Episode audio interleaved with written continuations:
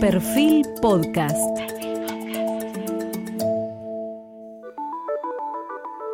Periodismo puro. Jorge Fontevecchia, en entrevista con el sociólogo Juan Carlos Torre. Hoy estamos con Juan Carlos Torre, autor de probablemente el libro político del momento. Eh, el presidente Alberto Fernández, que se reivindica como deudor de dos tradiciones culturales políticas argentinas, el peronismo y más aún la socialdemocracia representada en nuestra democracia por Raúl Alfonsín, eh, lo coloca en el marco porque Torres es el sociólogo que mejor estudió el peronismo y además fue parte activa del gabinete económico durante el gobierno de Raúl Alfonsín. Su último libro, Diario de una temporada en el quinto piso, escrito en el tiempo sin tiempo, que fue la cuarentena y la pandemia, eh, es un documento clave para comprender lo que él en su libro menciona por momentos como país invivible eh, y al mismo tiempo muestra cómo una, un grupo de intelectuales intentó darle racionalidad eh, a, la, a la gestión en la Argentina. Torres es un intelectual que participó de la política, su amigo y maestro Adolfo Canitrot lo invitó a ser parte del equipo, donde ocupó, entre otros, el cargo de subsecretario de Relaciones institucionales, en su momento del Ministerio de Economía, y él dice, le leo entre comillas, porque siempre es bueno, él le dijo, Canitrota a, a, Torres, porque siempre es bueno que un sociólogo esté cerca de los economistas, pero tiene además una extensísima carrera académica que incluye un doctorado junto a Alain Touraine en Francia, en la Escuela de Altos Estudios de ese país, él nació en 1940, es licenciado en Sociología de la UBA, recibido en 1967. Entre sus cargos académicos está el del profesor del Departamento de Política y Gobierno de la Universidad de Tela y director de la revista Desarrollo Económico. Fue también profesor e investigador visitante de varias universidades de distintas partes del mundo, de América Latina, de Europa. En 1990 recibió la beca Guggenheim eh, y estudió en el Instituto Institute of Advanced Studies en Princeton, Estados Unidos. Además fue premio Conex de platino en 1996 y jurado del premio Conex del año 2006.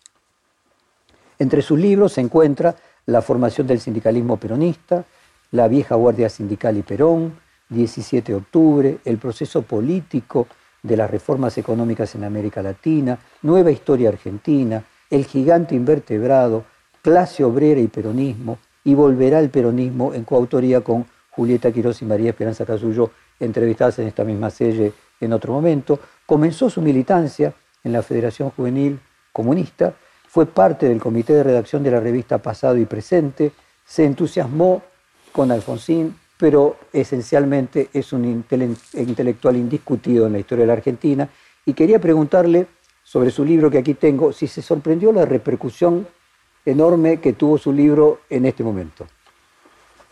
Bien. Y mi respuesta es sí. ¿Te sorprendió? Me sorprendió, ¿no? Eh, una, una, vez que me sorprendí, me di cuenta que tenía sus razones. ¿Por qué? Porque este libro abre una puerta al mundo de la toma de decisiones y el mundo de la toma de decisiones y sus entretelones despierta naturalmente interés en la gente. ¿Qué pasa allí? De modo que fue un anzuelo muy interesante y muchos fueron los que cayeron en él. Y afortunadamente mi editor está muy contento, pues está vendiendo mucho. Ahora, independientemente de eso, uno podría también conjeturar eh, que el mundo de la toma de decisiones tiene un interés de presente continuo, en todo momento tendría que poder interesar, pero que en este momento en particular eh, puede haber un interés especial. Quizás se encuentre cierto paralelismo en una situación de crisis como la que le tocó vivir a usted en lo que relata en, en su libro, a lo mejor la actitud del misterio en la toma de decisiones resulta hoy más interesante aún por la cantidad de fracasos que hubo quienes tuvieron que tomar decisiones. ¿Qué otro elemento más coyuntural eh, usted encuentra para el éxito de su libro? Vuelvo para atrás y digo, lo que pasa en la toma de decisiones siempre despierta interés, mm. lo que no es habitual. Ahí está. es, que hay un libro ahora? es, que, es que hay un libro que se ocupe de eso. Yo menciono en el prólogo que pasé una temporada en Inglaterra. Y allí era muy habitual, en todo caso para mí. Ir a una librería y encontrarme las memorias de un funcionario, los recuerdos de un, alto político. De modo que la tentación por cultivar ese género yo la tenía conmigo. Cuando se me dio la oportunidad única de, de ser invitado a ser parte de esa experiencia, dije, esta es la mía. Y acostumbrado como, como investigador que soy, de, de trabajar con documentos de una historia que transcurre a la distancia, tener la oportunidad de ver la historia forjándose, no digo en primera fila, sin duda no, pero cerca, fue un incentivo muy grande por el cual yo me involucré. Ahora, a la vista de la repercusión, advierto también, hay gente que lo lee, encontrando allí resonancias, como un argentino en un corsi y ricorsi permanente. Los actores, los problemas, se reponen una y otra vez. Y en ese sentido, quizás este libro ¿no? Es apenas un capítulo ¿no? de esta historia permanente de la Argentina por encontrar un orden económico y político perdurable. Cuando vayamos entonces eh, para atrás, eh, usted señala como un punto de inflexión en su historia personal el paso por la revista Pasado y Presente. Y si uno toma la lista de colaboradores, el número uno, por ejemplo, de su publicación en septiembre de 1963, encuentra, por ejemplo, los siguientes nombres.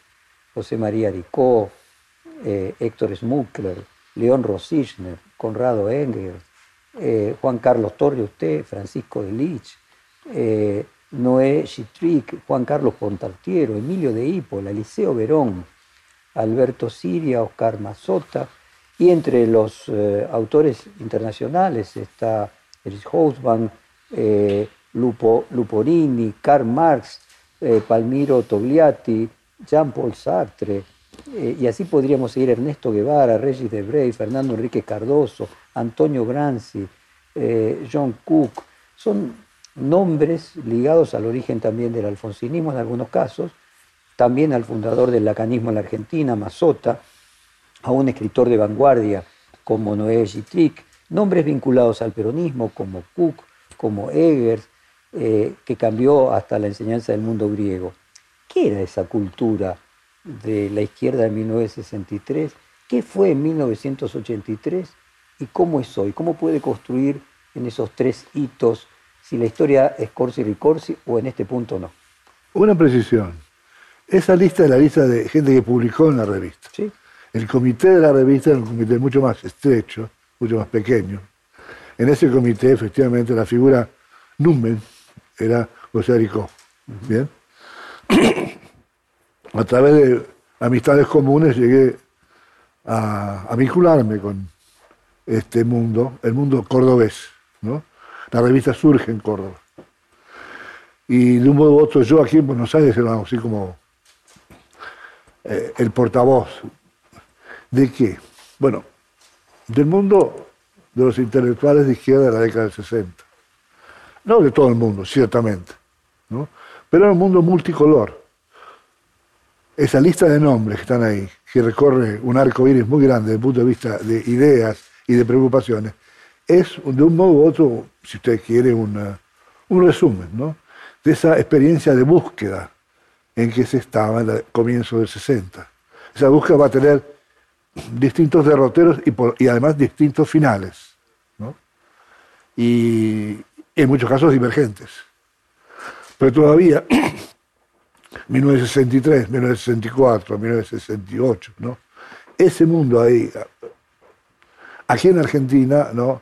Eh, caminaba de un modo u otro en, en una ruta, ruta común. A su vez, las antenas estaban paradas.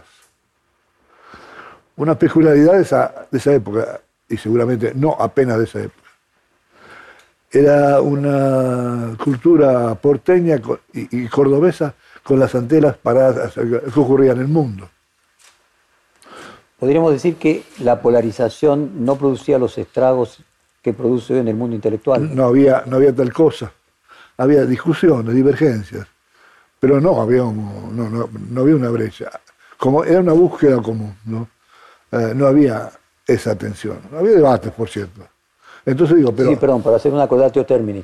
O sea, hablamos como grieta, como la disfunción del disenso. El disenso es, útil, eh, eh, sería la grieta y la polarización sería aquello patológico. Eh, me refiero a eso, en ese momento no existía. esa patología no la sentíamos y podíamos circular ¿no? con total tranquilidad ¿no? de leer, leer a través de Mazota ¿no?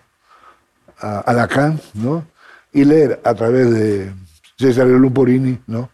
a Antonio Gramsci, digamos. Eh, eh, en ese sentido era, eh, para usar una palabra norteamericana, un arco iris. No teníamos entonces hoy, lo que quizás hoy ocurre, ¿no? Gente que tiene bastante diferencia para dialogar. Allí había un diálogo, diálogo permanente. ¿Y en el 83? Eso que en el 63 al 68 era un arco iris. Al, 83 es un, es un punto de, llegada en la vida de todos estos. Nosotros, y ahí me tengo que remitir al grupo más cercano, ¿no? en este caso menciono, lo, hago en el libro, por, lo reitero acá, Juan Carlos Portatier en un lado y José, María, José Rico por otro, ¿no? Pancho Rico, ¿no? Podemos decir que hicimos un camino más o menos parecido. Pasamos, si usted quiere, una versión de la izquierda en clave comunista. Quiero reparar un detalle, yo estaba en la Facultad de Filosofía y Letras, filosofía y letras, de las opciones ideológicas que tenía, la más moderada era el Partido Comunista. Porque el Partido Socialista era un partido muy simpatizante de la Revolución Cubana. De modo que estaban muy exaltados por la experiencia de los barbudos. Nosotros que tenemos una vida más pausada, ¿no? Y a través del... Más científica, podría decir usted. Más pausada, porque el, Partido Comunista decía, primero hay que hacer la, revolución democrática burguesa. De modo que se mateaba para las calendas griegas el punto de llegada. En cambio, el impacto del 59 de la Revolución Cubana fue muy fuerte. En, mi, facultad eh, yo me incliné por las dos opciones que había, por la más moderada. Curiosamente, es difícil que la gente entienda. Hoy con las categorías de No, es difícil que la gente entienda, me toca, me, limito a decirlo. Ahora, ese recorrido comenzó ahí, ¿no? Tuvo varias flexiones, ¿no? Y varias escalas. Por ejemplo, el Partido Comunista Italiano cultivábamos la lectura de la prensa del Partido Comunista Italiano. Había una librería en la ciudad de Buenos Aires, en el Leonardo, sobre la calle Córdoba, al final, periódicamente dirigimos a comprar la literatura allí. Y allí eh, teníamos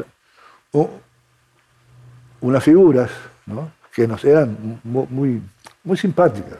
Y eh, coronando esas figuras había Juan Milo Togliatti, que en su momento va a ser un discurso importante, ¿no? corriéndole el velo, por supuesto, Khrushchev ya lo había hecho, a lo que fue la experiencia comunista. En todo caso, veníamos caminando por esa ruta, una ruta que el Partido Comunista va a llegar al eurocomunismo y, un poco al final, ¿no? Ese acuerdo entre Berlinguer y, Aldo Moro. Pero en todo caso, el camino nuestro iba en esa dirección. Y esa es una dirección que nos va a llevar, y detrás tenemos la experiencia argentina cruel, ¿no? a valorizar lo que al origen quizás no era un principio central, la idea de la democracia como gobierno limitado. Haber experimentado la experiencia al límite del desborde del Estado, dos puntos, el terrorismo de Estado, hizo repensar muchas cosas. Ya en el año 75, ¿no? ya estábamos caminando, o por lo menos yo, ¿no? en la dirección que me va a llevar finalmente siempre en una versión cada vez más moderada y por lo tanto inquietante para algunos que nos habían acompañado al principio, por el tufillo socialdemócrata, ¿no? Ah, a lo que puede ser la valorización de la experiencia en la Argentina y que afortunadamente tuvimos la suerte de que se encarnara Alfonsín. Pero ahí quería preguntarle, Emilio de Hípola y Juan Carlos Portartiero fueron los pensadores que le dieron sustento esencial a las ideas de Raúl Alfonsín, al famoso discurso de Parque Norte, ¿A qué atribuye que ese proyecto socialdemócrata no prosperara y transformara la cultura política argentina? Bueno, pongamos las cosas en su lugar, para delimitar si, un fracaso hubo, porque hay que preguntarse si ambición, si tuvo esa ambición. Aquí son dos personas, amigos con los cuales conversamos muchas veces, que convocados por la curiosidad intelectual fenomenal, única en la Argentina, Raúl Alfonsín, que no había otro. De entonces para acá no hay otro que tenga esa curiosidad. que lo llevó a, a, tener un elenco de gente muy cercana a él, de la primera línea, ¿no? Carlos Nino es uno, Surul es otro. Eh, también, también se encontró Portantiero y, y de Ípola, eh, del llamado Grupo Esmeralda, que tenía dentro de la mesa chica del gobierno de Alfonsín una tarea, junto con más. Estudiaban encuestas de opinión, preparaban discursos, etc. Y en un momento Alfonsín dijo que se quería tener un libreto, un libreto para los, nuevos tiempos de la Argentina. Eh, e, era un presidente que viene de un partido radical que era bastante magro en materia de producción ideológica. Esto ya nos revela un Alfonsín además curioso y ávido. Una avidez que no, le va, no, va a perder nunca. Y entonces se van a poner a trabajar y van a ofrecerle un material que va a ser el discurso de Parque Norte. Un discurso plomo, desde el punto de vista de un producto de masa. No se puede parar, como dice, yo menciono, ámbito financiero. No se puede colocar al presidente hablando una hora, una hora y pico, ¿no? una cosa tan densa. ¿no? Alfonsín no le, no le dio asco hacerlo y lo hizo. ¿no? Y convengamos, eh, sorpresa, su, público atónito. Más de uno se levantó y se fue, viendo allí eh, cosas raras. Recuerdo una frase. ¿No será que viene el frondicismo desarrollista otra vez metido acá, ¿no? En un envase nuevo. Este, este país que vibraba al compás de Adem En todo caso, ese discurso fue bastante externo, ¿eh? podemos decir, a, la experiencia radical. No tuvo evangelistas, sí tuvo un gran enunciador. Pero ese gran enunciador, Alfonsín, no fue secundado por evangelistas o catequistas que llevaran la, buena nueva en la fila del partido que siguió haciendo su vida siempre impertérrito. ¿no? Ahora, fíjese usted que cuando yo me refería a, fracaso, me refiero a la idea de la socialdemocracia y a, usted decía que no tuvo luego catequizadores que continuaran y tampoco en la sociedad eh, fue eh, ideas muy votadas. Eh, y la socialdemocracia en la Argentina nunca logró encontrar un camino definitivo y de hecho el Partido Radical en gran medida se corrió hacia la, línea más de derecha, por decirlo de alguna manera. Yo no sería tan, no, sería, no iría tan lejos, ¿no? pero para los peronistas no había duda el Partido Radical era un partido socialdemócrata. Solo podía decirlo eso un, mundo político provinciano. Apenas uno contrasta el partido, la gestión, las ideas y lo que es la socialdemocracia en Europa, por lo menos, ve que hay distancias muy grandes. Aquí lo que se ve ¿eh? es sobre todo una inspiración. Y yo creo que hay que resaltar es eso. Ah, hay una inspiración que trata de filtrarse ¿no? en la vida social y política argentina a la búsqueda de inspiración. Hoy día, por ejemplo, hay muchos que miran al Vaticano buscando inspiración. Bueno, y no puede decirse que aquí vivamos ahora una sociedad en clave vaticana. Pero en todo caso, vuelvo para atrás, digo, se buscó una inspiración, se buscó que filtraran esas ideas. Ahora, convengamos, no eran las circunstancias propicias para experimentos político y ideológico de esa envergadura. El país estaba contra la pared con una emergencia económica y política formidable. De modo que lo más que podía servir ese discurso, ese pensamiento, es indicar eh, eh, las luces del sendero. ese sendero tenía demasiados bocacalles a las cuales uno se perdía. Y para retomar el, sendero siempre fue muy complicado. Entonces, déjame entrar en las limitaciones. Por ejemplo, Surruil, Machinea, Broden, Sorcanitrot, protagonistas de, su libro, ¿podrían decirse que representan esa eh, eh, cultura socialdemócrata, esas ideas eh, en un sentido más amplio que provinciano? Ah, no, no, me parece que serían. ellos se me verían al espejo y dirían, no, escuchame, no, no somos suecos acá. ¿no? En todo caso, esto es una, un esfuerzo adaptativo pero que se hace en otra clave, porque la Argentina vive en el mundo de la economía de esa época, ¿no? Dividida en, dos polos distintos, no socialdemocracia y eh, neoliberalismo, ¿eh? sino ortodoxia y heterodoxia. Esas son las palabras clave que se vienen ubicadas las personas. Los heterodoxos por allá, los ortodoxos por allá. Siendo ortodoxos, los que creían que la solución es un ajuste de cuentas fiscales, y siendo heterodoxos los que creían que por ahí no se iba. Y a partir de ahí se divergían los caminos, ¿no? que iban de los desarrollistas a los, a los, a los mercados internistas. Pero en todo caso, eh, los clivajes no estaban en una clave, si tan alta, como puede ser socialdemocracia el neoliberalismo, porque no estaban en la agenda de esa época. Y por lo tanto, ¿no? Machinea diría, y, Canitrot también, ¿no? Eh, quizás era un traje demasiado grande para colocarnos sobre nosotros.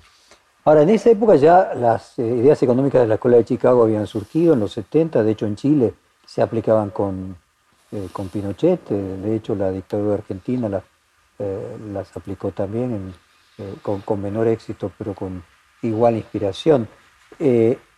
¿Por qué usted hace esa diferencia de que el clivaje es ortodoxia, heterodoxia y no neoliberalismo, independientemente de la calificación y del digo, Si usted quiere, admito, sí, todo bien. pero, esa es una categoría económica la que usted plantea, ¿no? Me parece que socialdemocracia no, eh, eh, eh, trasciende. Es reorganización de la sociedad en clave de reformas. Aquí las reformas, ¿no? Todavía al principio, ¿no? Después se van a insinuar, pero todavía estaban eh, como un terreno incógnito, una tierra incógnita. ¿no? Otro, otra persona que aparece allí y que luego fue esencial, también podríamos decir en la socialdemocracia eh, brasileña, además casualmente con el nombre del partido, así fue Fernando Enrique Cardoso, que le había tocado además conocer el ejemplo chileno, porque bueno, en el exilio fue profesor en, en Chile, también sociólogo. ¿Cómo influía Fernando Enrique Cardoso en, el grupo de ustedes en ese momento? No, influía nada. Nada. Nada.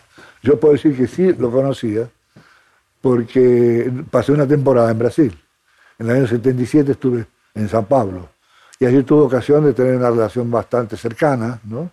Y cuando llegó el turno de darle el doctor honoris causa a Fernando Enrique Cardoso en la Universidad de Tela, me buscaron a mí para que hiciera el laudatio. ¿okay? De modo que con él he tenido una comunicación pero tuvo una comunicación en clave más intelectual. Y él eh, no era ¿Tuvo más éxito él que Alfonsín en las ideas socialdemócratas? Yo creo que sí, yo creo que sí, porque eh, caminó sobre un terreno económico un poco más sólido que acá. ¿Mm? Creo que avanzó un poco mejor. ¿Cómo eran las teorías económicas que ustedes discutían en el Instituto de Desarrollo Económico y Social allí en los 70? ¿Cómo, yo personalmente no, no estaba ahí. ¿Pero cómo usted la calificaría? Bueno, no sé qué palabras usar. Ya, ya me atreví a decir heterodoxia y, es insuficiente. Pero en todo caso, ¿no?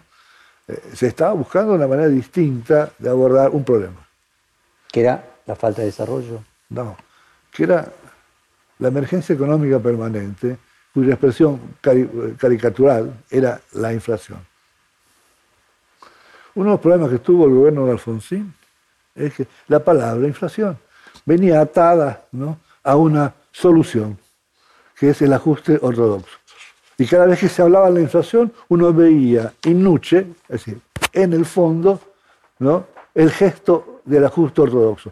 Una de las maravillas, si usted quiere, de la experiencia del equipo económico fue disociar, desacoplar el ataque a la inflación ¿no? del ajuste ortodoxo. Y esa fue la, relojería del plan austral que lo logró. Y de ese modo, ¿no? Eh, uno puede decir que fue esas conversaciones evocadas ¿no? en el IDES, ¿no? fueron fructíferas, dejaron allí sembrada una inquietud, esa inquietud logró capturarse a través de una idea que no era familiar, yo la puedo contar porque me la contaron a mí, ¿no? que es eh, en la década, comienzo de los 80, la idea de la inflación inercial. La idea de la inflación inercial es clave ¿no? en este dispositivo que va a ser el plan austral. La idea de que la Argentina está forzada en la inflación que se repite permanentemente ¿no?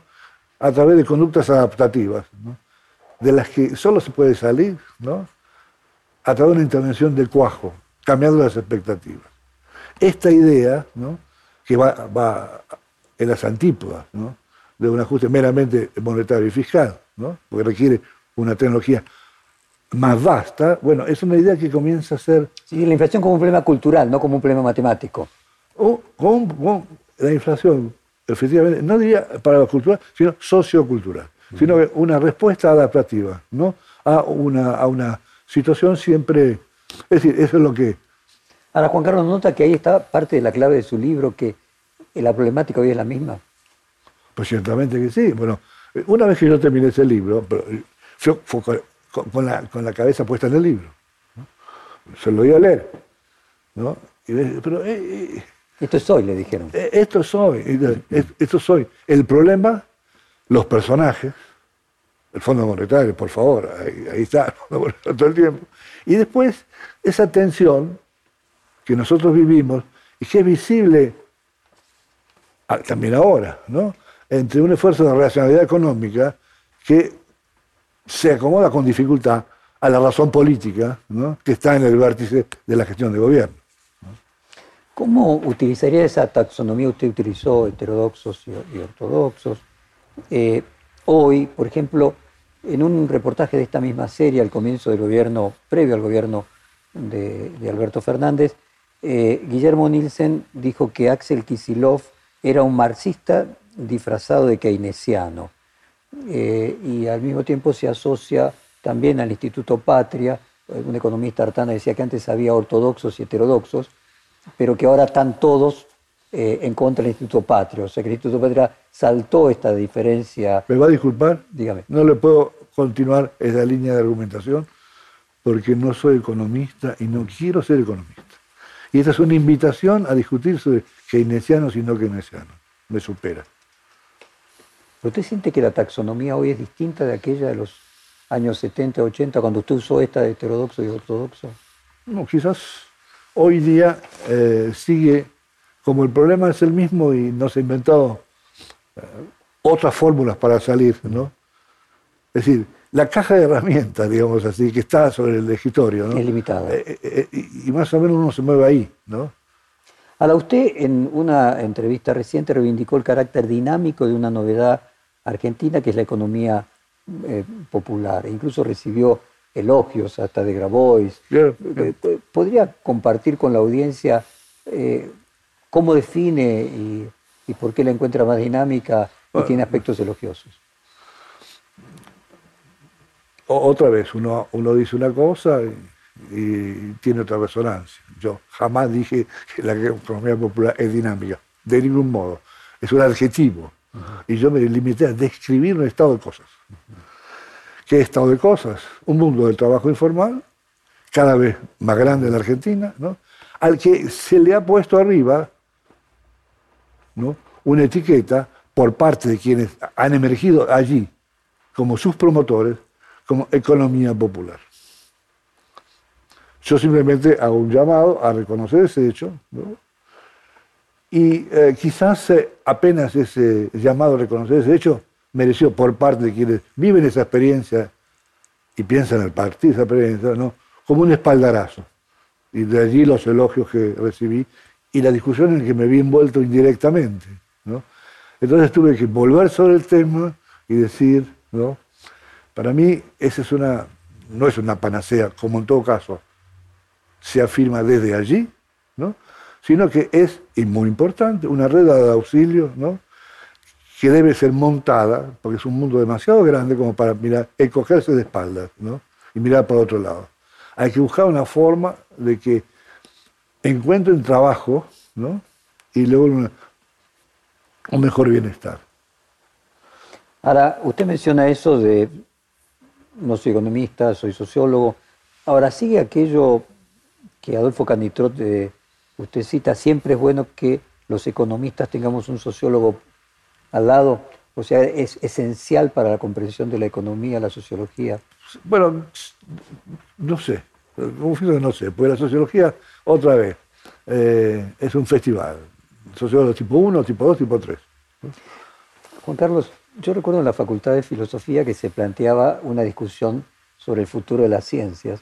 Entonces, los que estaban más del lado de las ciencias exactas decían que iba a quedar una sola ciencia, que era la física, cuando el conocimiento avanzase lo suficiente como para poder explicar todo a través de la física. Y por otro lado, los que decían que no, que dado que todo conocimiento es una representación y está siempre atravesada por la significación que le damos a los humanos, la única ciencia que va a quedar es sociología, que todo va a ser sociología. Cuando usted estudió sociología, eh, hace... Muchos años. Sí, muchos años, de 60 años más o menos. Y hoy, eh, la sociología invade todo, en su momento era algo más de élite. la sociología se eclipsó. La sociología fue tragada. O sea, se convirtió en todo que es la nada. Y, el lugar de prima donna que tenía en las llamadas ciencias sociales, en la década del 60, hoy lo ocupa la ciencia política, la ciencia política. La sociología se ha ido yendo a los, eh, a los márgenes y ya es una sociología de la diversidad cultural, es una sociología de la marginalidad, es una sociología de, digamos, de, áreas específicas. Y ya no habita en ella. No explica el todo. Ya no habita en ella la ambición, ¿no? De ser una explicación de conjunto. Quizás eso es un mérito, pero en todo caso, eh, hoy día, ¿no? Eh, la sociología en el mundo académico, no tiene esa patente del el conocimiento de, la época. Y ha sido ese lugar, para mi juicio, ocupado por otro. En, en, su historia del antipopulismo, el historiador Ernesto Semán señala que la experiencia alfonsinista fue un antipopulismo de centro izquierda. Dice que es una demostración de que el antipopulismo no necesariamente debe ser de centro derecha, como parecería ser hoy su expresión más, eh, más numerosa. El radicalismo actual, ¿usted encuentra que representa ese mundo cultural o se corrió hacia la centro derecha y se mantiene como un antipopulismo, pero de centro derecha? No conozco la palabra antipopulismo, no, sé quién es, no he leído el libro de Semán, lo siento mucho, he saltado por ahí para mí en principio tiene un defecto, que comienza en 1810, digamos. Y ya esas palabras trascendentes, ¿no? Simplifican tanto las cosas que para alguien interesado, ¿no? Como yo, por el conocimiento histórico, eh, resulta un poco fuera de lugar. Eh, eh, quiero volver sobre lo que usted mencionaba recién, ¿no? Acerca de cómo colocar hoy día el Partido Radical, ¿no? Yo no diría que el Partido Radical está en la centro derecha. Ha hecho un, comercio político con un partido de centro derecha.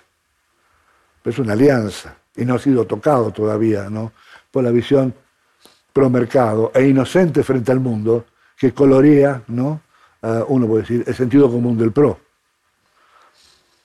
Expresiones actuales del Partido Radical no se dejan ver ¿no? en una clave centro-derecha, de ningún modo. Uno puede reprocharles alguna cosa, pero no esa. Simplemente en unas circunstancias políticas importantes tomó una decisión, Gualeguaychú, ¿no? y comprobó el Partido Radical que buena parte de su feligresía lo había abandonado. Había caminado en otra dirección. El, acuerdo sancionado de Gualeguaychú vino a cerrar ¿no?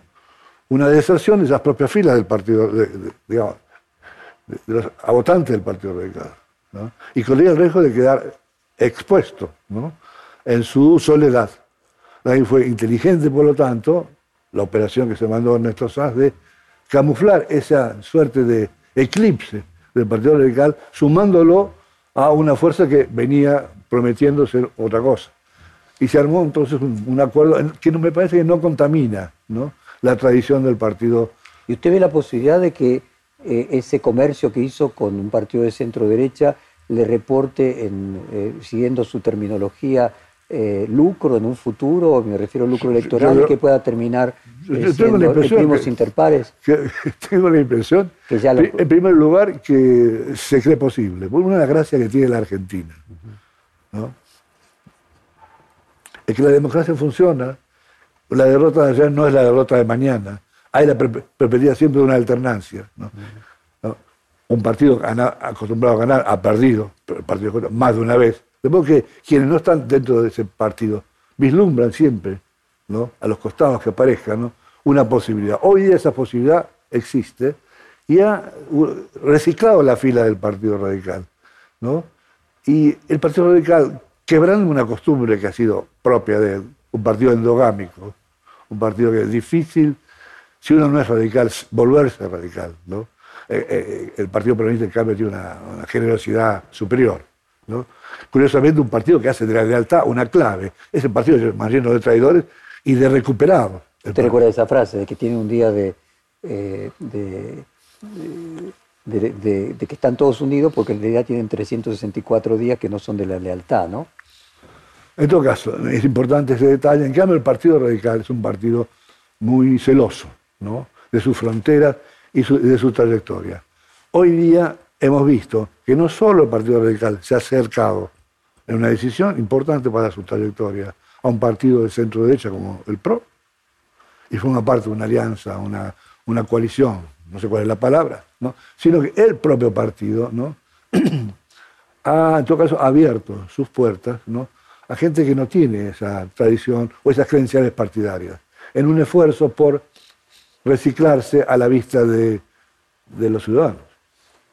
Eh, ¿Cómo describe? Eh, perdón, entonces, y si uno hace un identikit de las nuevas fuerzas o figuras, ¿no?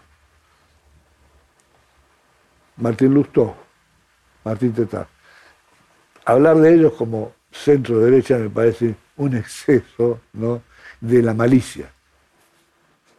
Perdón de mi malicia, entonces, ¿cómo quería concluir el tema de la sociología? ¿Cómo describe hoy su vínculo personal, intelectual con Alain Touraine, con quien además usted tuvo... Bueno, no, convengamos, es un vínculo que ya se ha espaciado en el tiempo. Bueno, pero ¿cómo es su vínculo intelectual actualmente? Ah, yo tuve una gran suerte. ¿En qué se siente heredero de su legado? Tuve una gran suerte conocer a Alain Touré. ¿Por qué? Me salvó de Althusser. En, mi, biografía no tengo el momento estructuralista. Marxismo estructuralista en clara Althusser, no. Tengo un amigo Emilio de que vivió allí y tomó distancia afortunadamente con el paso del tiempo. Realmente Althusser, cero. ¿Y por qué cero? Porque yo estaba leyendo a Turén. ¿Y a dónde un poco un, corolario del Althusser, no digo que lo diga, lo francamente, eran las estructuras que funcionaban con una eficacia casi infernal. Turén siempre dejaba abierta la puerta a la idea de que el conflicto, y a mí lo que me interesaba esa idea, unas sociedades abiertas, atravesadas por el conflicto que reponían todo el tiempo, ¿no? la, la incertidumbre. Eh, y yo comencé a leerlo muy temprano, ¿no? Y afortunadamente tuve la suerte de conocerlo y en una situación logré ser, volverme estudiante de, de Turén. ¿no? Claro, el Turén siguió haciendo su, trayectoria, yo no la he seguido en todos sus detalles, ¿no? Eh, eh, en todas sus evoluciones, digo. Pero en todo caso, quiero decirle que me dio un cordón sanitario intelectual en un momento donde el estructuralismo altuseriano dominaba. Era hegemónico. Déjeme ir a, su libro, Una temporada en el infierno del quinto piso. Usted dice, movidos por el entusiasmo cívico que despertó en nosotros el liderazgo de Alfonsín, nos alistamos para contribuir una gestión nacional de la economía. Eh, y quería, cuando yo utilicé la palabra fracaso para la perpetuación de las ideas eh, socialdemócratas, usted le, pareció una palabra eh, inapropiada aquella, aquella idea de Alfonsín respecto de que la democracia produce desarrollo económico, eh, ¿en qué sentido usted cree que falló? ¿Qué, ¿Cuál es la problemática económica que Argentina no puede resolver hasta el día de hoy, que usted sintetizaba en aquel momento en la inflación y vuelve a ser la inflación, aunque intuyo que coincidirá conmigo que la inflación es un síntoma y no la causa de ese desequilibrio. ¿Qué pasa? ¿Qué pasa? Volvemos a Alfonsín un minuto. Claro. ¿No? Cuando, cuando hablamos alta, Alfonsín, a los argentinos, tuvo que blindar a la democracia con una ambición que no está metida dentro de la democracia por definición. Y dijo a argentinos, con la democracia se come, se educa. ¿Por qué tuvo que recurrir a ese, a, esa, ese dislate, desde mi punto de vista? Sí, exageración. exageración. porque tenía que vender la idea de democracia a un país que no vivía, ¿no? A pesar de los años, ¿no? La democracia como un valor en sí, sino que se la había tenido y se la había perdido. Más aún, el último gobierno radical, Ilia, era un gobierno democrático, que, fue, que cayó en medio de la mayor soledad. ¿no? Entonces, a, la hora de... Era un disvalor, era lenta, digamos. Ciertamente, había muchas razones para decir que la democracia no vende. Entonces, por cierto, teníamos detrás una experiencia cruel del terrorismo de Estado, y ya de por sí, la idea de las libertades públicas y la idea del respeto a la ley, uno puede decir, es un valor fundante. Alfonsín tuvo que ponerla ahí arriba, ¿no? como la frutilla en el postre, ¿no? Es decir, Argentina, además, ¿no? Es esto. Bueno, fue un además que las circunstancias no lo permitían consumar, y muchas veces, ¿no? Más de uno, se descansa sobre esas palabras como si fueran en realidad una promesa, ¿no? Y, no un recurso retórico. déjeme invertir el orden de los términos. Eh, uno podría plantearse que una de las claves del análisis de Canitrotti y de Roberto Frenkel era la macroeconomía del desequilibrio, la explicación continua de los problemas que tiene la Argentina el desequilibrio, la inflación como síntoma, pero fundamentalmente no está este conflicto en la democracia, en la puja de intereses que hace que no podamos resolverla de una manera democrática y la economía es apenas la explicación de su fracaso político. Digamos que yo voy a hablar de más. Por favor. No, hablo de más, dos puntos. Estoy saliendo de, mi zona de confort. ¿Por qué? Pero ese es el objetivo del reportaje. No, digo, porque no puedo hablar de economía como si fuera economista. Pero en todo caso, tomo prestado y no, Le pido como sociólogo que no sale de economía. tomo prestado la idea de que lo que trabaja, ¿no? el organismo de la sociedad argentina es la puja distributiva y esa puja distributiva irresuelta ¿no? se manifiesta en esa corsi y ricorsi de la, de la inflación y la estabilización eh, episódica. ¿no? Entonces, eh, efectivamente hay algo allí. ¿no? Lo, interesante del caso, del 83 para acá, es que esa puja distributiva, ¿no? que provoca lo que provoca, inflación, eh, ajustes reiterados, se sigue librando en el contexto del el universo democrático creado en el año 83. Eh, una vez, cuando comenzamos a caminar por el sendero de la democracia, teníamos al lado los que nos advertían cómo hacer, cómo crear, fundar un orden democrático en países, en ese momento uno decía en América Latina, desiguales. Argentina no calificaba todavía como un país, como ahora sí, es desigual. Pero entonces, ¿cómo, cómo querer sembrar la, semilla de esta experiencia democrática en un país con tanta fractura, tanta ah, dificultad? Fíjese, usted, doctor, que hay, tiene una lógica la frase de Alfonsín en el 83, 84, porque se podría decir que si la dictadura vino a hacer el país que pasara de 4% de pobres a 10% de pobres, o sea, multiplicó los pobres por dos y medio. Hoy nos parece una cantidad ínfima al lado de la que tenemos, pero comparado con previo a la dictadura, la dictadura multiplicó los pobres por dos y medio. Y por lo tanto, el pobre no come. Uno podría decir que por este carácter transitivo la con la democracia se come. Eh, o sea que... Con la democracia se debiera, se debiera comer, si la democracia es eficaz. Y uno de los primeros puntos que está en el libro, además yo escribía en esa época discursos, y trataba de crear una idea. ¿eh? Lo que tenemos que colocar en la Argentina es que democracia, democracia es igual a eficacia. La democracia puede ser igual a libertades e ilusiones, pero eficacia es una novedad. No, no la democracia como una experiencia de eficacia económica. En todo caso, ese fue el intento. Es un intento que a la fin se frustró. Por lo tanto, ese, que quiere comer, va a comer menos. Mire, usted escribió para sí mismo, en el discurso que dio en el coloquio de idea en 1986, la Argentina debe encontrar un modus, un modus vivendi entre dos mundos que en el pasado se han movido por senderos diferentes, el mundo de la política democrática y el mundo de la producción. Estos dos mundos no se conocen muy bien mutuamente, desconfían el uno del otro y encuentran dificultades para encontrar una relación estable.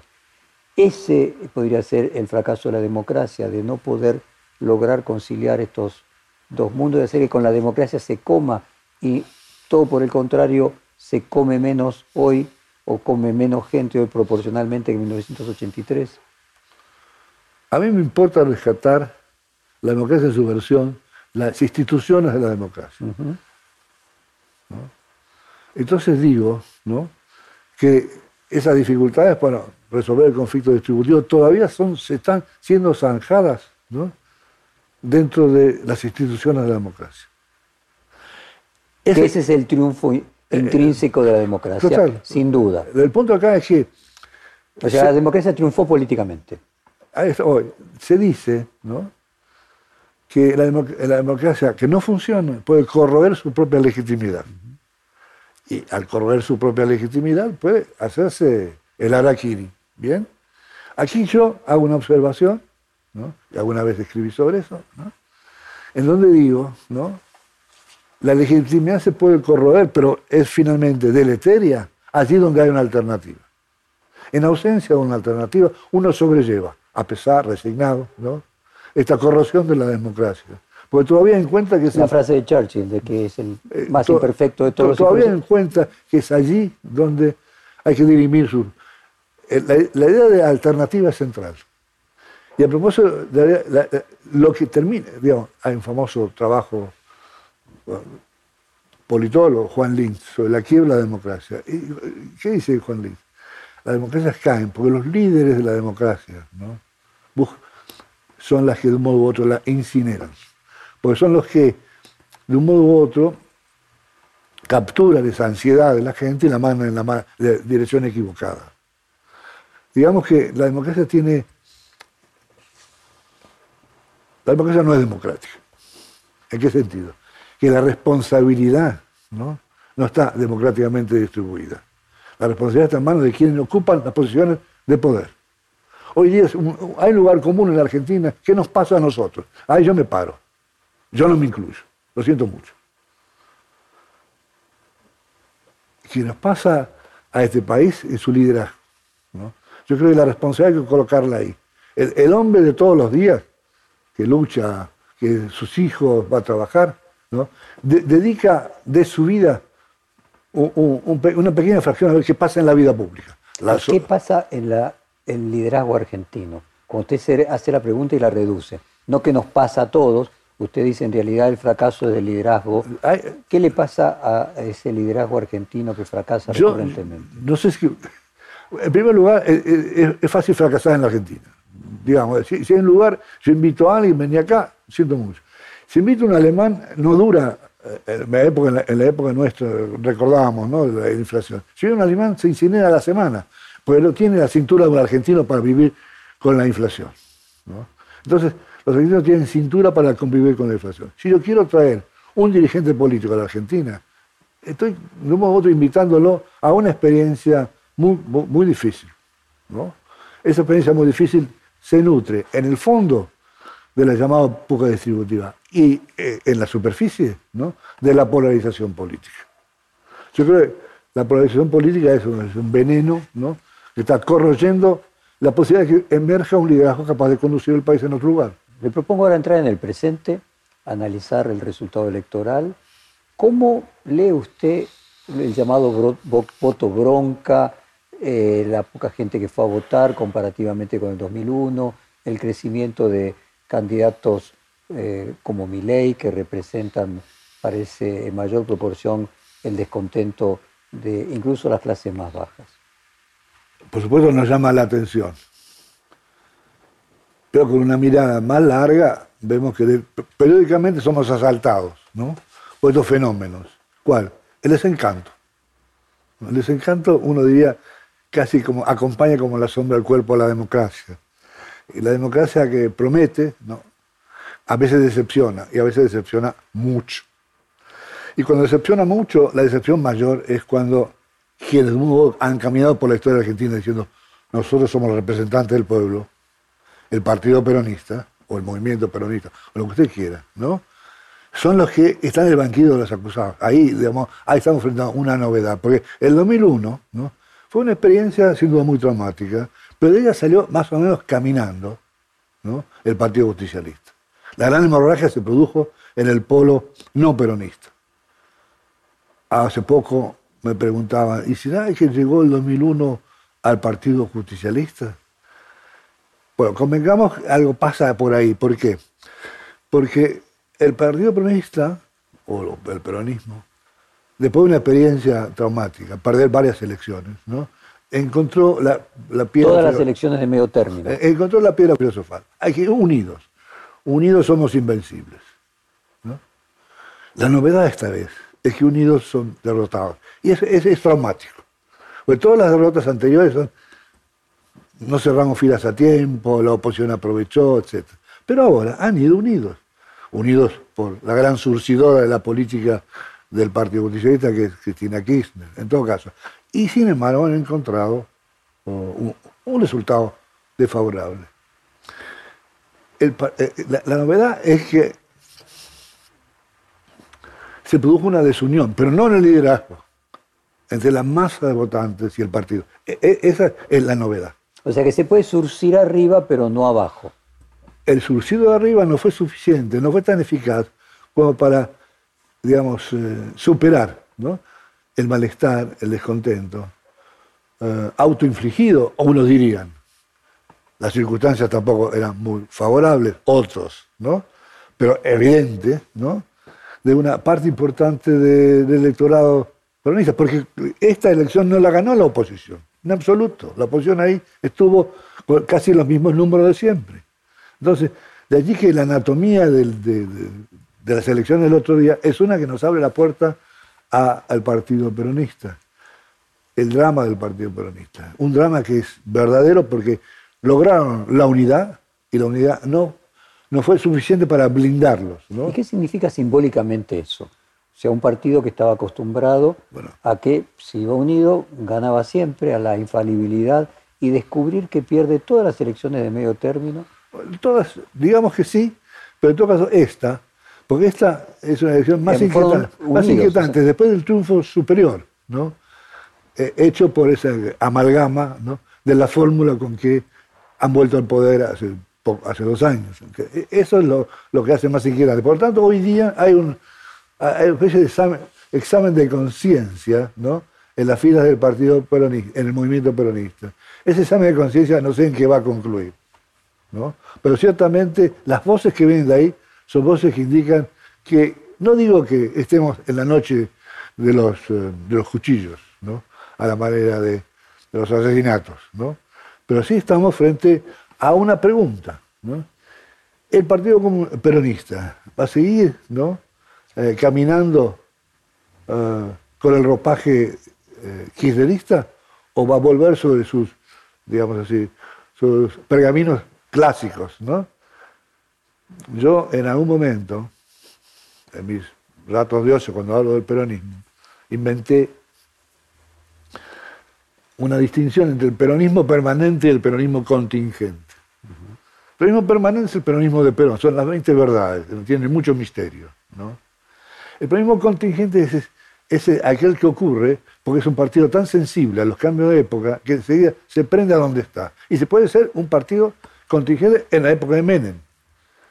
La música venía en esa dirección y ahí hubo un líder, Menem, ¿no? que logró encolumnar a todo el partido, porque lo extraordinario, lo extraordinario logró encolumnar a todo el partido. ¿no? En el camino de la llamada neoliberalismo, en todo caso. Después hemos tenido esta otra, más experiencia más reciente, con Néstor Kirchner, que también es contingente, uno diría. Si uno la mira con la lupa de ese peronismo permanente, que hoy imaginamos que está expresado por los gobernadores, la CGT, la CGT. dirigida por los mismos dirigentes que hace 40 años, ¿no? interesante el caso, ¿no?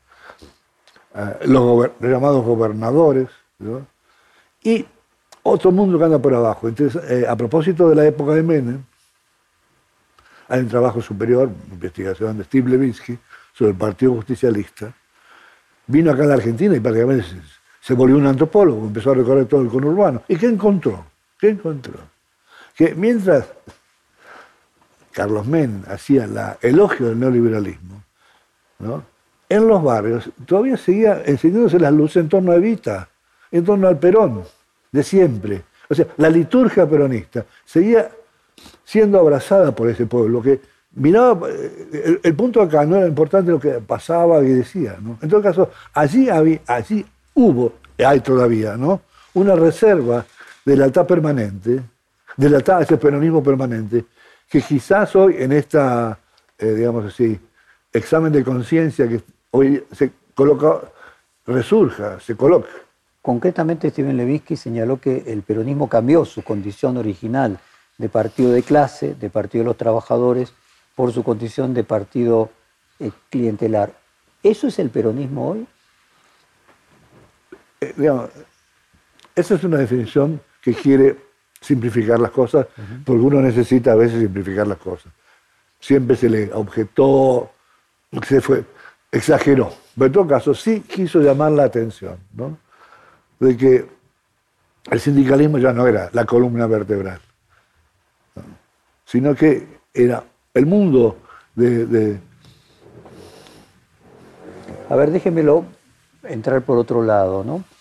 Eh, Alejandro Grimson, el jefe de asesores de Alberto Fernández y antropólogo, eh, él dijo, un gran sociólogo e historiador argentino, Juan Carlos Torres, en su libro sobre el peronismo, lo cita usted, y el movimiento obrero, explica que en las Américas, incluyendo a Estados Unidos, los partidos son policlasistas, a diferencia de las tradiciones europeas que venían de partidos de clase, ¿no? como el, Partido eh, Obrero, como en su momento la idea de asociar el peronismo con el Partido Laborista eh, inglés. Otro tipo de explicaciones de clase es que el kirchnerismo es el partido del conurbano.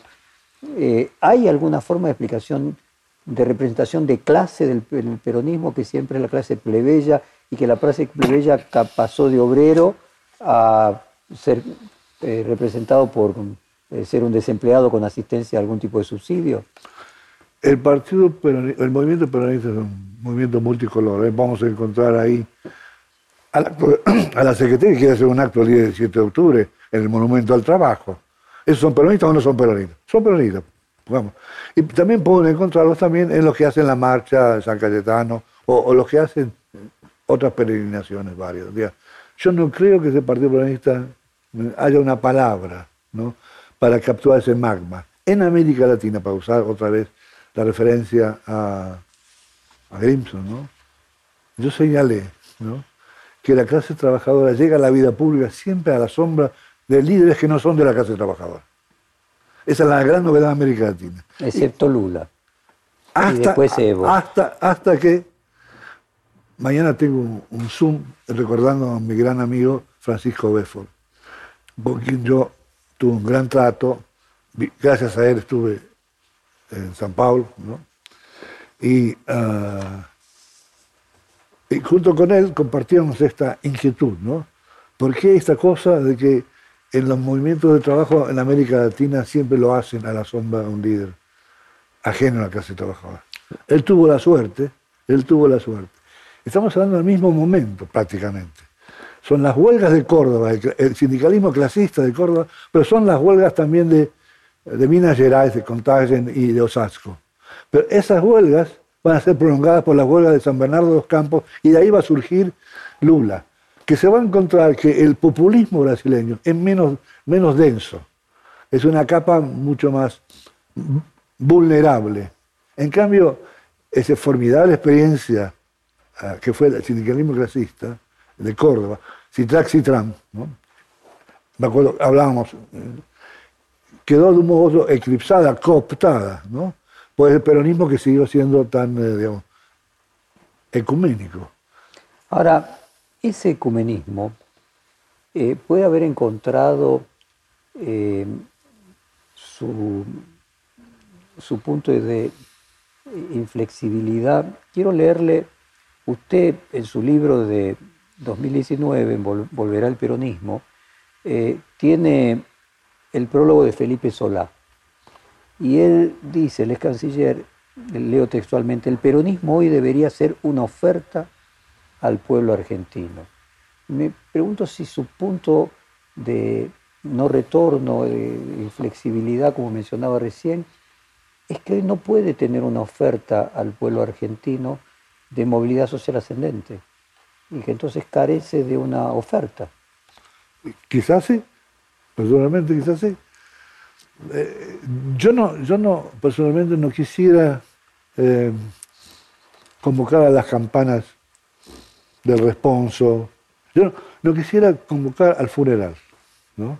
Es de un partido muy vigoroso que ha sabido reinventarse en las circunstancias. Y a veces la Argentina ha ofrecido ¿no? la posibilidad de reinventarse.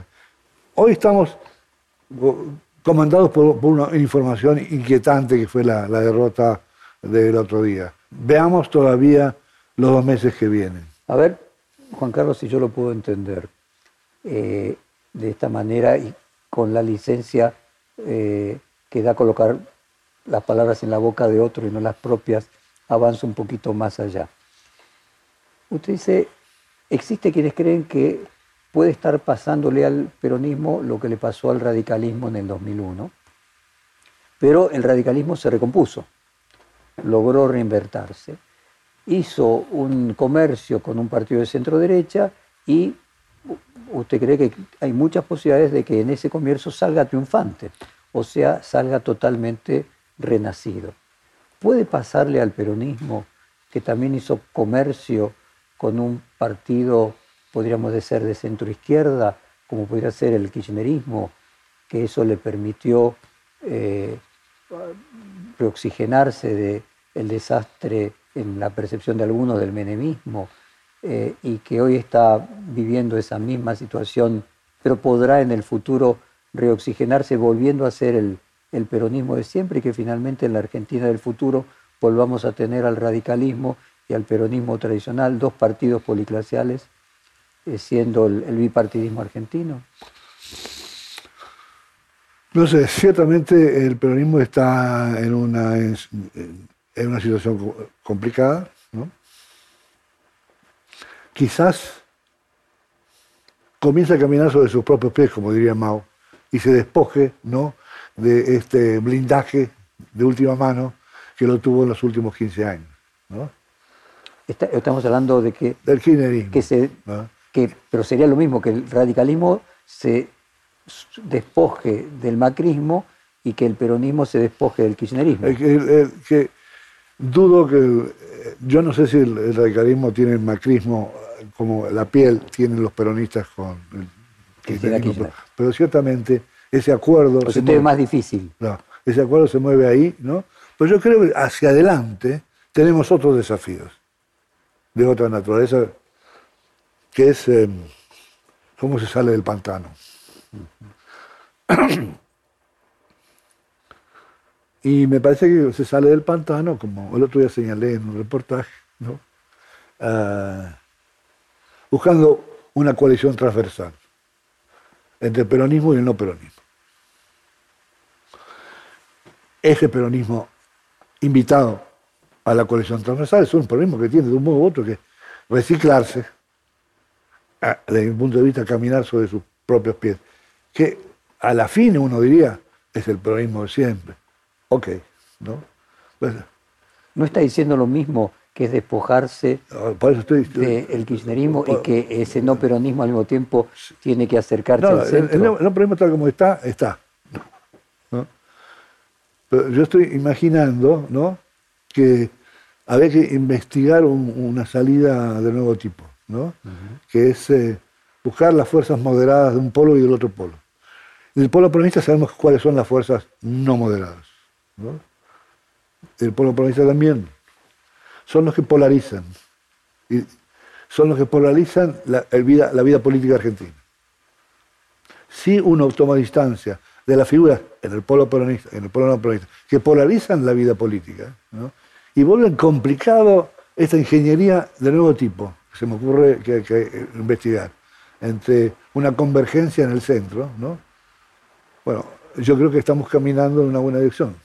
Para que se dé esa salida del pantano que usted plantea, eh, ¿puede ser que la solución sea que las dos coaliciones se dividan en cuatro Cuando uno mira las recientes elecciones alemanas, normalmente eran dos partidos importantes que lograban partidos menores para armar su, su coalición suficiente para contar la cantidad de votos de la mitad más uno del Parlamento. En las últimas ya no, no alcanzó con dos partidos, son necesarios tres.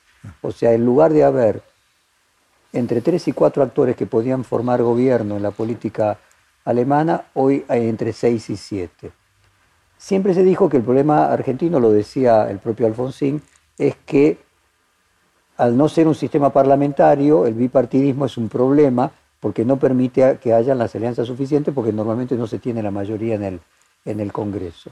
¿Sería posible, para eso que usted está marcando, que en lugar de dos coaliciones que tengan dentro suyo extremo y centro, esas dos coaliciones de alguna manera transparenten su conflicto interno y sean cuatro y quede en los dos extremos un extremo libertario, un extremo kirchnerista y luego peronismo y radicalismo y de esa manera sea más fácil que se pongan de acuerdo como en Alemania en su momento la socialdemocracia con la democracia cristiana? ¿Cómo se hace esa ingeniería? No sé. Sí, ciertamente va en la dirección, ¿no? Eh, dejar de lado aquellas figuras que polarizan, porque estamos buscando convergencia. ¿Y por qué nos interesa la convergencia? Porque queremos tener una política sustentable en el tiempo.